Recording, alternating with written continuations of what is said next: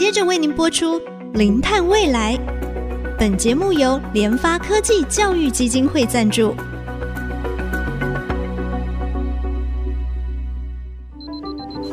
前瞻能源新方向，以科学与科技迈向近零碳排，智慧永续，与您一同开创零碳未来。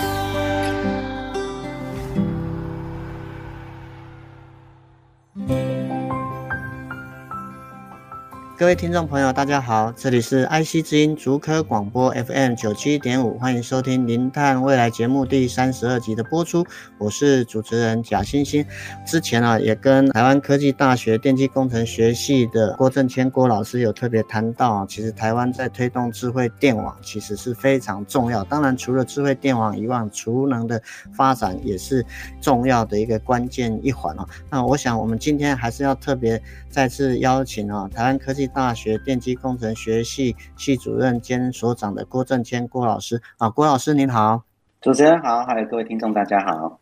是我们在之前哦，老师帮我们谈一个比较大的一个政策方向，还有我们所面临的一个难题哦。那当然，其实我想今天啊，要特别请老师分享，就是其实老师您在这方面的领域哈，其实也有带领一些研究团队啊，进入到能源的一个跨域整合。那么，是不是特别也请老师稍微分享，就是说，哎，你们这个跨域的这个啊能源整合研究议题啊，最主要是想要。针对哪一方面来做这样的一个研究？其实我从事能源科技相关的研究，也大概从学生时代到现在，大概有三十五年左右的时间。哇！我常常跟我现在的学生笑说，哈，这个能源科技啊，沉寂了三十多年啊，终于在未来的二十年啊，是我们这个能源领域的一个崛起。因着能源转型的关系啊，我们要把这么简单的一个概念哈，把这个化石能源呢转向所谓的再生能源。光这么简单的一件事啊，其实要让这个整个能源领域啊，整个翻过一番哦，包含一些辅助性的措施啊、设备啊、资讯技术的导入啊、智慧电网的出现，然后跟一些啊电网稳定性的一个资讯科技的导入等等哦。那所以这个能源科技啊，其实我相信在未来因伴随着能源转型的过程中哈。应该啊，会有二三十年的一个好光景啊，这个是吸引各位听众若有兴趣从事能源科技啊，我觉得这真的是一个不错的一个行业啊。也因为我们长期在能源科技的领域发展啊，所以呃也对这个转型特别有感啊，所以我们也相信说，台湾其实在能源的利用上是非常重要的，它有时候不仅仅是。影响到我们这个呃生活，有时候我们也常说啊，这个能源是一个国家安全的重要的因素哈。那所以我们也希望说，这些能源技术能够有在地化的可能性，能够把这些技术能够留在台湾。也因此，我们团队在过去，不管从创能、从储能、从节能开始啊，这个能源的三大要素创、储、节，我们都有一些些的。发展哦，那其中在创能的部分，台湾大概比较多的就是太阳能跟这个风力的部分，特别是太阳能哦，其实几乎啊，台湾的太阳能产业链啊，其实非常非常的完整。我们大概只有从最上游的这个细的材料啊，没有办法制作以外，其余啊，我们大概台湾都有这个产业链可以做，所以发展太阳能对于台湾整个产业的发展是非常重要的哦。那所以，因此我们在创能的这个太阳能的相关的科技技术上面，就会提出一些呃，我相信未来再生能源的规模会越来越大，可是我们的人力啊成本是越来越高，所以在整个研究的技术面啊，我们会着重于如何利用资讯的技术，让我们将来整个再生能源或太阳能的暗场呢，能够减少运转跟维护的人力。啊，所以在这个地方，我们会让整个案场从以前本来是人要到现场看的，那我们导入到说，尽量把所有的资讯呢，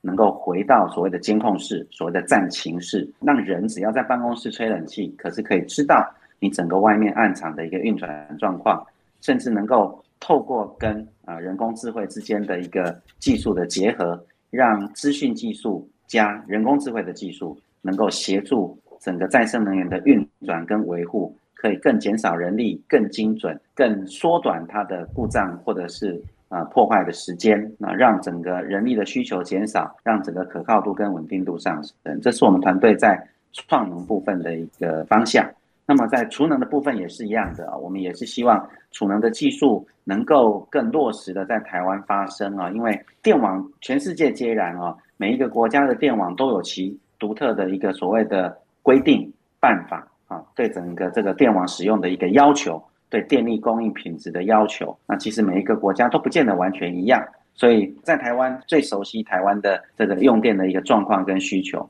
呃，我们也希望说，哎，这个就算设备啊。啊，太大型的、太复杂的，台湾可能暂时没有那个呃利基市场去做它啊，我们可能还是跟国外采购。但是至少啊，如何能够利用这些设备，让它发挥比较好的功能，透过资讯、透过监控、透过完善的一个管理机制，让整个买来的设备发挥作用在你区域或在地化的电网上，这是我们团队啊一直想要去做的啊。所以在过去一段时间。大概都聚焦在这些创能跟储能的所谓的能源管理的技术在地化的应用上。其实就是说，老师，你们研究的方向其实是从创能、储能跟节能这三方面，其实都投入相当大的资源哈，到这三方面的一个发展。那当然，其实最终还是为了要解决，其实我们整个啊再生能源未来比重越来越高的这个议题之下，怎么样透过一个智慧的管理系统，并且结合 AI，结合一些资通讯软体的一个监测设备，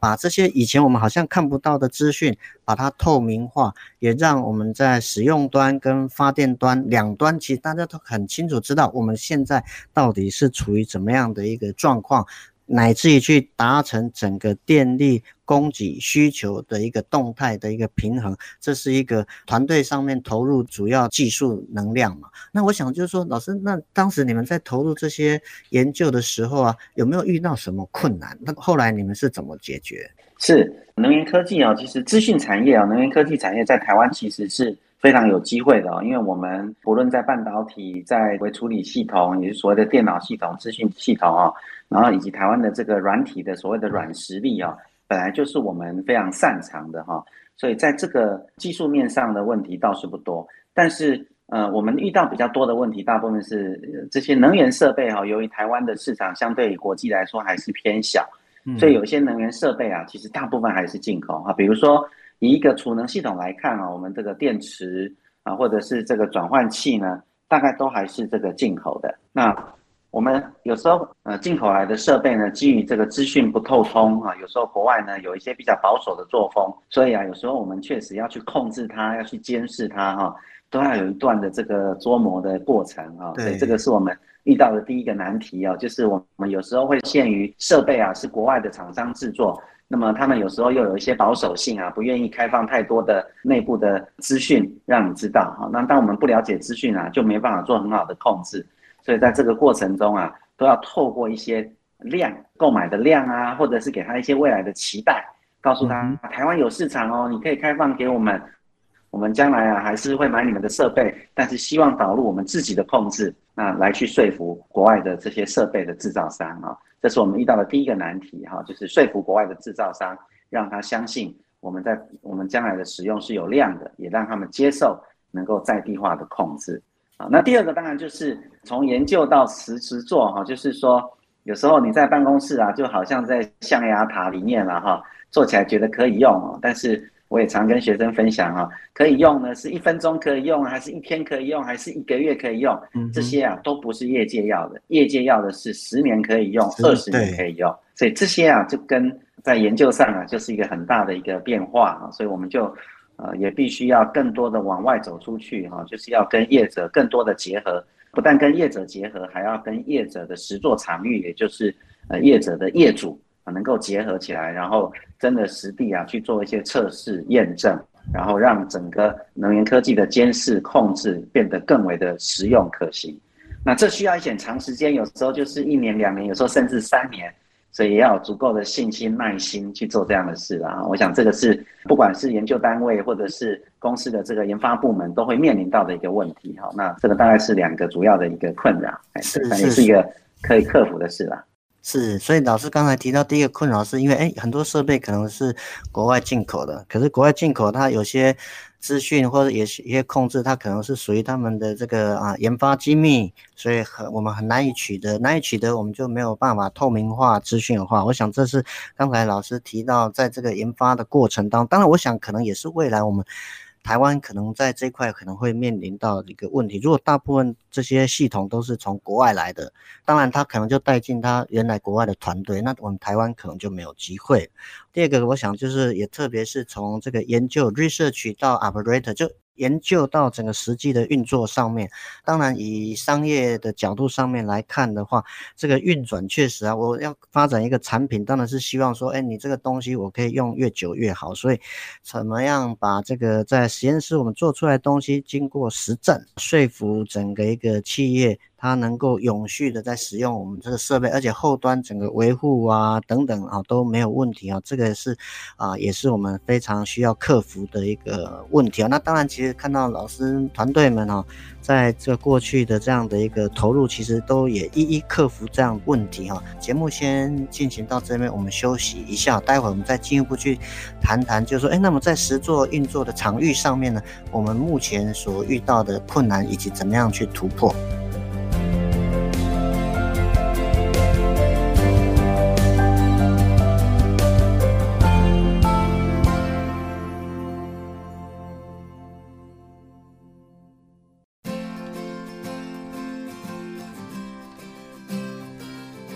欢迎回到我们零碳未来节目的现场哦，我们还是要继续跟啊郭老师来谈谈，就是说，那从研究到整个实物上面的运转，老师刚才有稍微提到一些这个困难点哦。那当然，我们如果说真正要落实在整个企业能够在节能效率的运转上面能够达到目标，目前我们的技术点还有我们在实验的这个场域上面所面临的困难。以及要怎么样突破，是不是老师您这边有一些看法？呃，我想从研究的角度到乃至于实用哦，其实在能源的技术领域上面，必须要针对使用者，也就是业界的一个需求哈。那我的意思是说，其实以业界的角度来看哈，不管是创能的需求、储能的需求或节能的需求啊，事实上创储节。这三个技术不见得只是在电网端出现哈，也就是不见得只是在电力公司出现。其实，在一般的制造业啊，或者是一般的业者里面，也都将来啊或多或少都会涉及到这些哈。我们可以想象，这个现在很多企业自己可能因应电的稳定性或者是需求性，它也会自己装太阳能。然后呢，他觉得这个白天可以有电，那晚上怎么没电？所以他可能可以装储能。然后去调节这个尖峰用电的电能套利的事情哈，这个低的时候充电，电费低的时候充电，电费高的时候放电出来用啊，乃至于制造过程、生产过程中是不是可以更多的节能等等哈。那我的意思是说，这个创储节的技术啊，在业界的需求性其实也还算高。那么这个需求呢，还是来自于每一个业者根据他的公司的形态有不同的一个需求，有不同的设置的一个规划啊，通常。在我们整个研究过程中，我们发现，在能源科技的应用上面啊，特别是这个创储节在业界的需求上，比较难说用一套方法从头就是用到尾啊，所以它比较有针对性的。所以有，也就是我们每次啊，必须要有耐心的去跟业者聊聊他的一个需求，然后必须深入了解他在整个工厂或制造过程中的需要，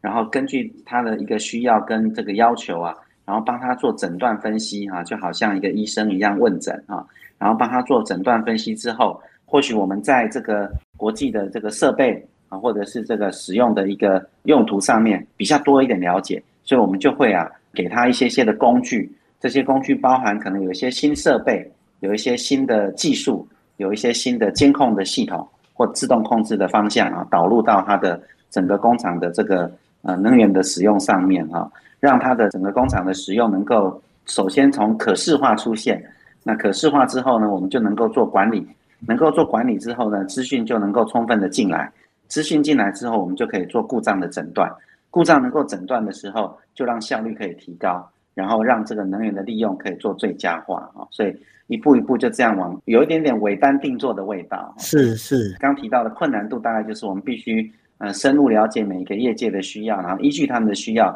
导入我们手上所所拥有的一些设备技术或方法。然后让这个业者能够相信这样的一个过程中，对他或许一两年不会有效果，但是相信三五年之后可以有更多的成效。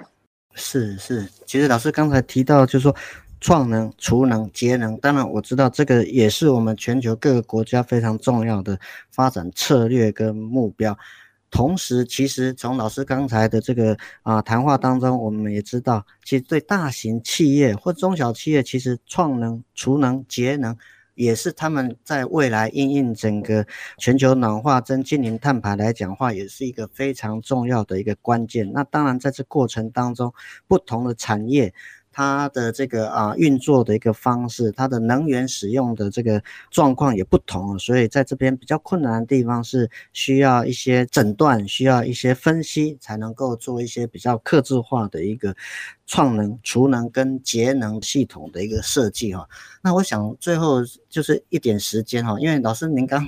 提到就是说，您从学生的时候就开始在从事这个能源上面的一个研究，一直到现在，您已经变成教学者哦。那么您也一定接触到非常多的这个国外啊，或者是国内的一些学员这方面。所以我想，是不是最后请老师简单的一个分享，就是说，那么在台湾来讲的话，我们这个智慧电网产业链，我们发展的优势是什么？那么我们有没有一些劣势？那这些劣势有没有机会突破？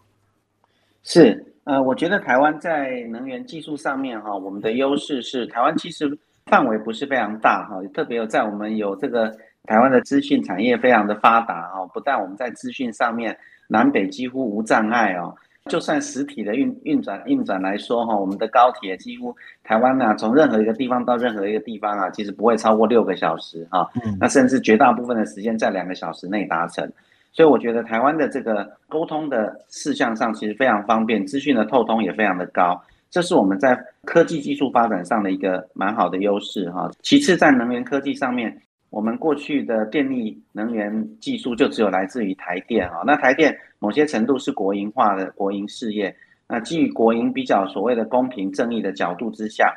我们其实。就好像母鸡带小鸡一样哦，这个母鸡如果是比较这个没有私心的话呢，其实小鸡就容易带得好哦。所以我认为这个以台电为主，引入一些相关的国际的技术，然后让政策也看得见这个需求，进而有一个很明确的一个政策指标。那我想业者呢就很容易啊带动我们台湾的产业链呢开始往前走。那特别台湾哈中小企业又多。我们通常不是非常大型的企业，那么中小企业的特点呢是灵活性高、实行力强、实作场域的机会很多。国外都做那种超大型的电网、大型的储能系统，那我们呢就是三枚五枚小小的做。那可是反而因为这样的机会啊，就可以训练很多人。因为我刚刚也提过说，呃，能源科技重在实地的制作，重在到了那个现场、嗯、看了那个环境，然后。实际上去做出来啊，从中间学的知识跟经验，而不是只是在书本上面的传承哦。那所以，其实台湾这样的机会是多的，我们的我们的人才的训练其实是有很多的机会的哈。所以，基于这个台湾的中小企业的特质啊，其实我认为我们可以实做，而且能够成功的，而且能够有扎实的训练的，反而是容易的。但是也因为。呃，我再呼应啊，就是说，也因为我们都是中小企业啊，它其实没有办法有太多的运转资金，所以它必须要有非常明确的方向，政策必须多。对的，对的。如果你给他一个很明确的政策方向的话，其实这些中小企业就会发挥他们在这个呃实作场域的弹性跟韧性，让整个能源科技的需求能够落地在台湾发挥。那在台湾能够发挥的好，其实我我也依旧认为。啊，我们的南向机会是多的，因为欧美可能打到东南亚去都冷了，可是台湾就位处在东南亚的关键地带。如果我们能够先把这样的技术落实的好的话，在台湾本土落实的好，其实往东南亚去推，我认为是容易的。啊，我觉得这个是我们一个很好的机会。是是，其实我们上一次跟郭老师有谈到，当然就整个大方向来讲的话。整个国家的能源政策方向其实是确定的啊，那我们也积极往这个目标去走。那当然，现在比较欠缺的是，在整个智慧电网储能未来的目标还不是明那么明确啊。这个是我们在上一次跟郭老师谈到，就政策面来讲，那当然就实际上面，其实我们整个产业链的一个发展来讲的话，弱势有时候可以变成我们的优势。虽然我们台湾小。中小企业多，但是中小企业有它的一些特质，灵活性高，而且呢，它的这个制度要改变其实也比较快。那当然它的缺点就是我们可能资金比较不够。需要政府大力政策的这个推动力道，以及在财政上面的一个支撑。如果我们政府在这方面可以加强这样力道的话，其实善用我们现在台湾在。科技、半导体制造啊，资通讯各方面这样的一个实务经验，再加上其实我们在学研上面其实也有非常好的实作的一个经验、实验的一些场域，我们就可以来推动我们台湾整个一个中小型企业的智慧电网的一个产业链，乃至于也占我们地利之便。其实我们就在东南亚这个区块里面，能够南向、能够西向到东南亚，把我们这样的一个技术。扩展在其他需要的地方啊！今天再次非常谢谢我们的来宾，也是台湾科技大学电机工程学系系主任兼所长的郭正谦郭老师哈，跟我们的分享哈。那我们的节目呢，除了在爱惜之音官网 AOD 可以随选随听哦，也同步在 Apple Podcast、Google Podcast，还有在 KKBox 都已经上线。大家可以搜寻关键字“零碳未来”，并且记得按下订阅，才不会错过我们每一集的节目。节目进行到这里，感谢大家的收听，我是贾欣欣，下周同一时间我们再会。本节目由联发科技教育基金会赞助播出，联发科技教育基金会邀您一起响应净零碳排，以知识驱动更好的未来。